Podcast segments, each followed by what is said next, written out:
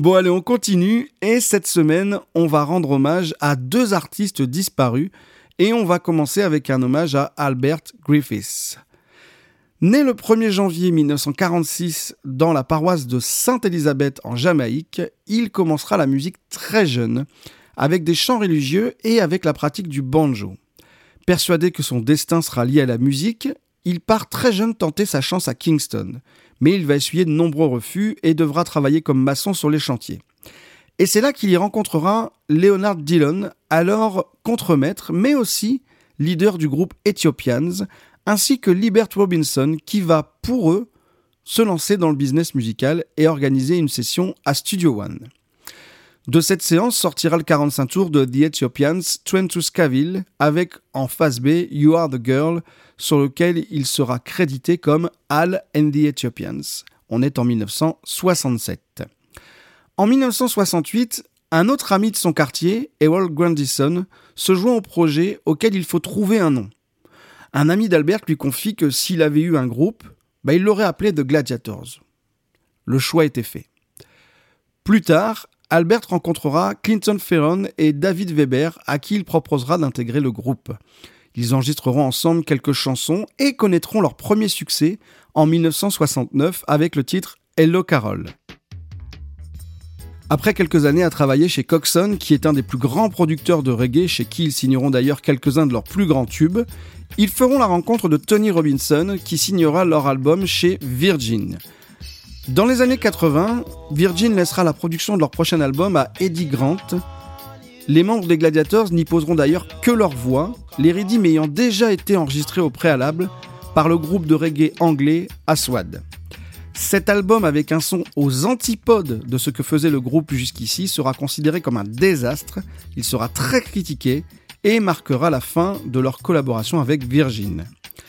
S'en suivront une série d'albums signés avec différents labels, différents producteurs, voire même, pour certains, autoproduits.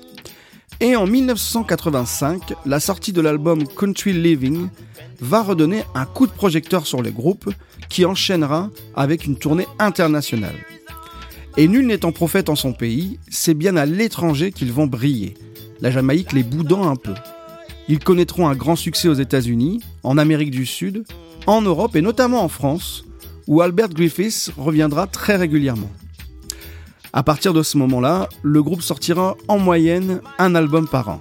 Des textes engagés, un humour empreint d'un certain cynisme et des harmonies vocales de haut vol feront le sel des Gladiators qui leur vaudra autant de succès. Début des années 2000, après 30 albums à leur actif, Albert Griffiths amorce un passage de flambeau. Le groupe organise une tournée réunissant des musiciens de l'ancienne génération et ceux de la nouvelle, notamment Al Griffiths, fils d'Albert, qui a la voix pour embrasser la même carrière que son père. La même année, l'album Father and Sons marquera officiellement ce passage de témoin puisque, après avoir partagé le micro avec son fils, il le chargera de le remplacer au sein du groupe. Malheureusement, en 2005, Albert Griffiths contracte la maladie de Parkinson, celle-ci aura raison de sa carrière musicale puisque trop faible pour tourner, jouer ou simplement chanter. Il vivra avec cette maladie 15 ans avant de s'éteindre le 15 décembre 2020, laissant derrière lui un monument du reggae qu'il a marqué au fer rouge au même titre que Bob Marley, Burning Spear ou Gregory Isaacs. Je suis pas un grand connaisseur de reggae, j'aime ça, mais c'est un monde qui m'est peu familier. Mais depuis que je suis ado, j'ai un disque des Gladiators c'est l'album live Sold Out. Et je me souviens que j'ai toujours adoré cet album.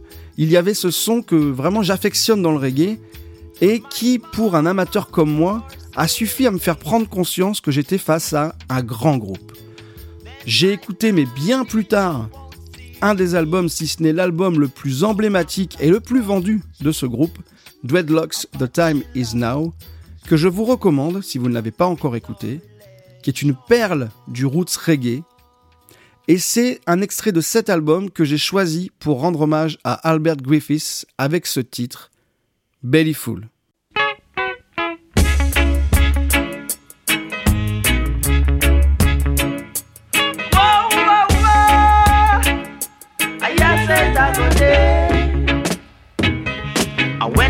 Was swell, man belly not go full. And when the rice on swell, man belly not go full. The fire red hot, no water set to hold it. The fire red hot, no water set to hold it. It a go be a bangarang. It's gonna be a bangarang. In this heart, I'm part to race. It's gonna be a big race. Some going too fast when someone go. Someone go. In the final, it a go bring a confusion. Then everyone will see who are the gargan. Then everyone will see who are the hero. For when the rice was swell, man belly not go full. And when belly not full, I yes it a go day. Whoa, whoa, whoa. I yes it a go day.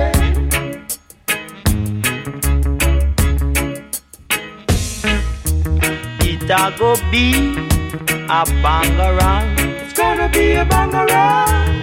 In this heart, I'm part to race. It's gonna be a big race. Some going too fast when someone go. Someone go. So in the final, it a go bring a confusion. Then everyone will see who are the gargan. Then everyone will see who are the hero. For when the rice on swell, man belly not go full. And when belly not full, I yes it a go there. Whoa, whoa, whoa. I yes it a go there. Whoa, whoa, whoa. I yes it a go there. And when the rice on swell, man belly not go full. And when belly not full, I yes it a go there. And when the rice on swell, man belly Pour en découvrir davantage, je vous donne rendez-vous tous les 15 jours dans le mix du dimanche sur vos plateformes de streaming habituelles.